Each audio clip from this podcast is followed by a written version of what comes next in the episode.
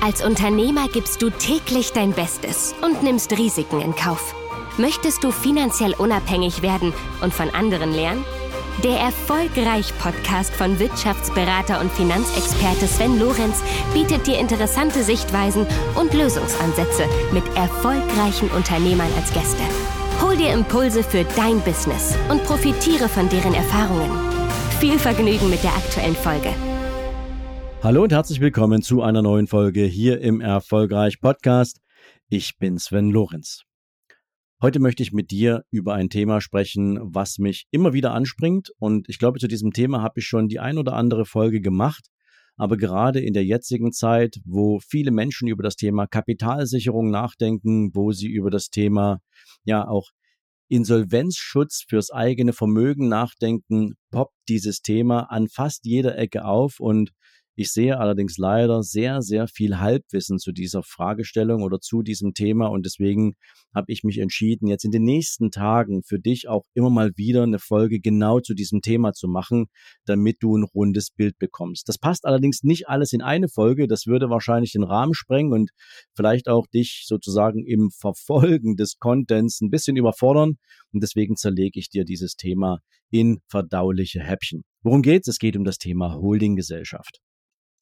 Viele, die da draußen mit diesem Thema gerade ja fast schon propagandaartig unterwegs sind, erzählen dir natürlich die unterschiedlichsten und wildesten Stories rund um das Thema Holding. Und wenn du ein Unternehmen hast, dann macht das Nachdenken über das Gründen einer Holdinggesellschaft nur unter bestimmten Umständen wirklich Sinn. Und was eine Holdinggesellschaft ist, was sie für dich tun kann und wann das sinnvoll ist, eine Holdinggesellschaft zu haben. Darum soll es heute mal gehen und in den nächsten Folgen werde ich dir dann ein bisschen mehr dazu erzählen, was du eigentlich alles unter bestimmten Bedingungen mit deiner Holdinggesellschaft machen kannst, damit du die Effekte, die sich für dich vor allen Dingen steuerlich und kapitalseitig ergeben, auch wirklich optimal nutzen kannst. Aber gehen wir mal auf das Thema Holding grundsätzlich ein. Was ist eigentlich eine Holdinggesellschaft? Eine Holdinggesellschaft ist nichts anderes als eine Besitzgesellschaft, wenn du so willst. Und diese Gesellschaft hält Geschäftsanteile an anderen Unternehmen. Sie kann natürlich auch andere Wirtschaftsgüter halten bzw. besitzen, wie zum Beispiel Kunstobjekte, teure Uhren, Diamanten, ja, keine Ahnung, Aktien, ähm, Rentenpapiere etc aber grundsätzlich ist es eine juristische Person in Form einer GmbH. Also eine Holdinggesellschaft ist eine GmbH und die gehört in der Regel einer Privatperson.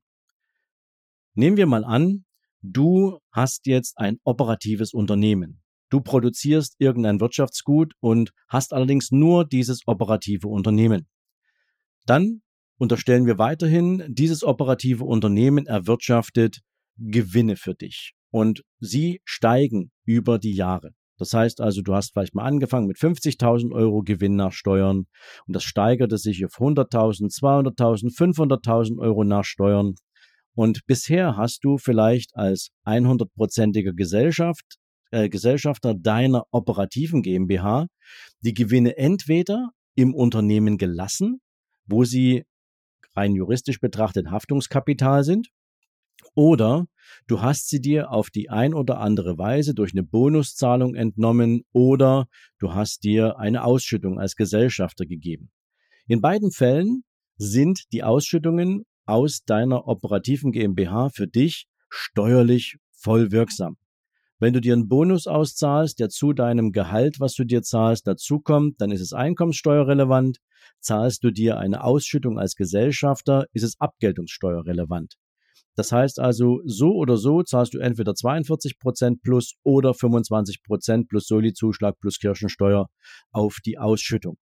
Und das minimiert natürlich die Möglichkeit, den ausgeschütteten Gewinn privat sinnvoll zu investieren, denn wenn du das auf dieser Seite tust, dann wirst du auch als privater Investor, je nachdem wie groß deine Vermögenswerte sind und die daraus resultierenden Erträge und Gewinne, auch wiederum Abgeltungssteuer plus Soli-Zuschlag plus gegebenenfalls Kirchensteuer auf die Erträge bezahlen und dein Zinseszinseffekt und dein Wiederanlageerfolg wird durch die abgeführte Abgeltungssteuer stark minimiert.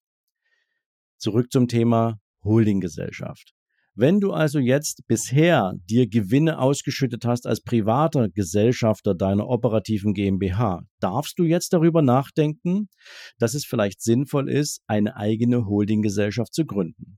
Das ist eine Gesellschaft in Form einer GmbH und die gründest du zunächst erstmal selbst als 100-prozentiger Gesellschafter. Ja, also dir gehört 100 Prozent diese Holdinggesellschaft. Bis dato ist noch gar nichts passiert. Ja, also du kennst den Weg, du gehst zum Notar, beauftragst die Gründung dieser Gesellschaft und sobald die Gesellschaft im Handelsregister ordentlich eingetragen ist, kannst du mit dieser Gesellschaft anfangen zu arbeiten. Eine Holdinggesellschaft hat allerdings im Vergleich zu einer operativen Gesellschaft keinen operativen Geschäftszweck. Demzufolge ist sie in der Regel von der Gewerbesteuer befreit.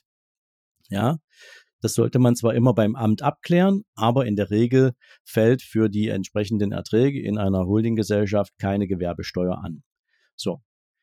Jetzt hast du eine hundertprozentige Beteiligung als Privatperson an deiner Holdinggesellschaft und du hast immer noch eine hundertprozentige Beteiligung an deiner operativen Gesellschaft.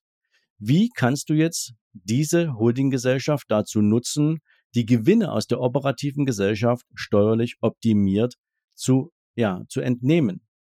Du kannst über einen sogenannten Anteilstausch, ja, das ist ein ganz normaler juristischer Vorgang, deine Anteile, die dir jetzt noch zu 100 Prozent an der operativen Gesellschaft gehören, an die Holdinggesellschaft übertragen. Und dann hast du, wenn du so willst, eine Beteiligungskette. Das heißt, wenn du dir jetzt mal von oben nach unten so ein Bild vorstellst, dann steht jetzt ganz oben dein Name, dann gehört dir 100 Prozent an dieser Holdinggesellschaft, an dieser Muttergesellschaft. Und dieser Muttergesellschaft gehören in einem weiteren Step 100 Prozent an deinem operativen Unternehmen.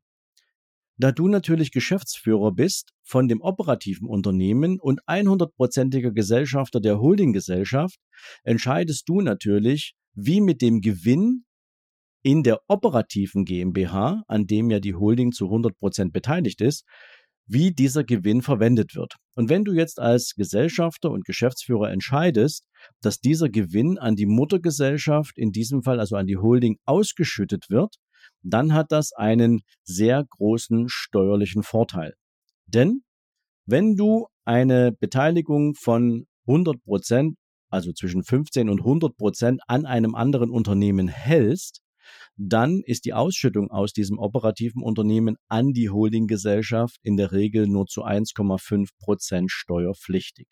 Das heißt also, du, äh, du überträgst ungefähr 100.000 Euro jetzt mal in so einem Beispiel, leichte Rechnung von der operativen GmbH an die Holdinggesellschaft dann zahlst du mit der Holdinggesellschaft circa 1500 Euro Steuern auf diese 100.000. Dir bleiben also 98.500 Euro. Während, wenn du dieselben 100.000 Euro vorher in deiner Eigenschaft als private Gesellschafter an der operativen GmbH ausgeschüttet hättest, würden dir dort nicht mal 75.000 Euro nach Abzug von Abgeltungssteuer bleiben. So siehst du, dass natürlich schon das Investitionskapital, was dann der Holdinggesellschaft zur Verfügung steht, um einiges größer ist als das, was du dir vorher vielleicht bei gleichen Beträgen privat ausgeschüttet hast. Und wenn du jetzt mit dieser Holdinggesellschaft beginnst zu investieren, also beispielsweise, und das empfehle ich all meinen Kunden, natürlich zunächst erstmal den Aufbau eines soliden Vermögens. Du hast vielleicht mal irgendwann gelernt, Kapital muss weiteres Kapital verdienen, es muss produktiv sein, dann baut man sich in der Regel ein Aktienportfolio auf. Insbesondere, wenn man noch eine ganze Weile Zeit hat, um das eigene Vermögen zu entwickeln. Und wenn du dir dann ein stabiles und solides Grundvermögen aufgebaut hast, was ich jetzt mal so mindestens im siebenstelligen Bereich sehen würde, so ab einer Million Euro plus, hat man dann eine solide Investmentgrundlage, auch für die Weiterentwicklung des persönlichen Vermögens, weil du ja wahrscheinlich irgendwann auch mal von den Erträgen deines Vermögens leben willst, wenn du jetzt nicht gerade dein Unternehmen zu einem super duper Preis verkaufen kannst, sondern wenn du vielleicht eine Dienstleistungskompanie hast und das Wissen selbst noch mitnimmst, ja, dann hast du keinen großen Unternehmenswert, den du verkaufen kannst. Aber wenn du jetzt mal irgendwann von den Erträgen deines Vermögens leben willst, dann brauchst du in dieser Holdinggesellschaft schon einen gewissen ordentlichen Investitionsgrundstock, der dir dann diese Erträge erwirtschaftet, die deinen Lebensunterhalt finanzieren. Also kannst du beginnen, wenn du anfängst, Erträge bzw. Gewinne in die Holdinggesellschaft zu überführen, diese dann sinnvoll zu investieren. Und wenn du dann beispielsweise Gewinne durch Aktieninvestments machst, das heißt also, du kaufst dir zu einem günstigen Kurs eine Aktie, verkaufst sie zu einem höheren Kurs wieder, hast einen sogenannten Veräußerungserlös, dann zahlst du auf diesen Veräußerungserlös in der Holdinggesellschaft auch nur 1,5 Prozent Steuern, während du privat Abgeltungssteuer plus Soli-Zuschlag plus Kirchensteuer im Zweifel bezahlen musst. Das heißt also, die Holdinggesellschaft ist unter steuerlichen Aspekten und dann aus dieser Situation heraus unter Zinseszinswirksamkeit ein absoluter Turbo, wenn es darum geht, dein Vermögen in der Holdinggesellschaft zu investieren und zu entwickeln. Während dir privat immer irgendwelche Steuern, die Wiederanlageerfolge, naja, etwas schwieriger machen. Dein Vermögen kann nicht so schnell wachsen wie in einer Holdinggesellschaft. Bei gleichen Bedingungen, wenn man das jetzt mal so hernehmen will. Und da macht eine Holdinggesellschaft Sinn. So viel mal, warum sollte man eine Holding haben? Unter welchen Bedingungen macht das Sinn?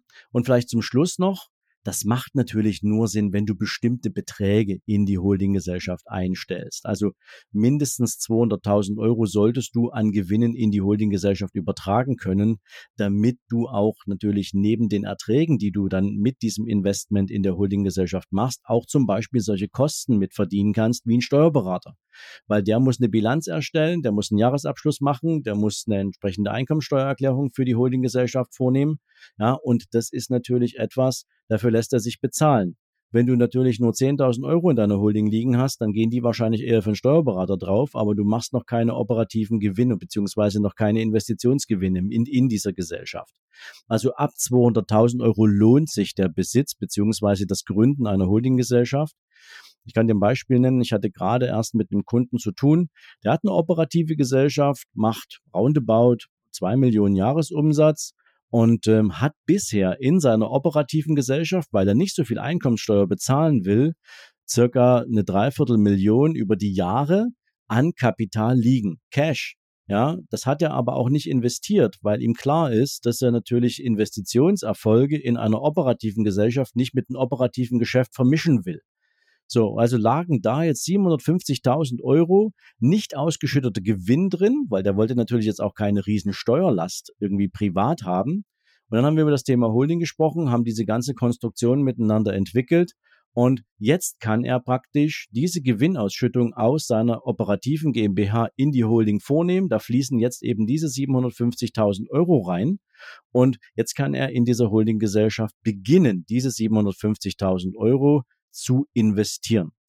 Und das gibt ihm natürlich ein unglaubliches Maß an Freiheit. Jetzt musst du nicht vielleicht 750.000 Euro haben, vielleicht sind es auch nur 150, 200 oder 300.000 Euro, die du momentan an Gewinn rumliegen hast und die du nicht investierst in dein operatives Geschäft, ja, und die du dir aber auch nicht ausschütten willst, um die Steuerlast mit Abgeltungssteuer oder eben mit Einkommenssteuer zu vermeiden.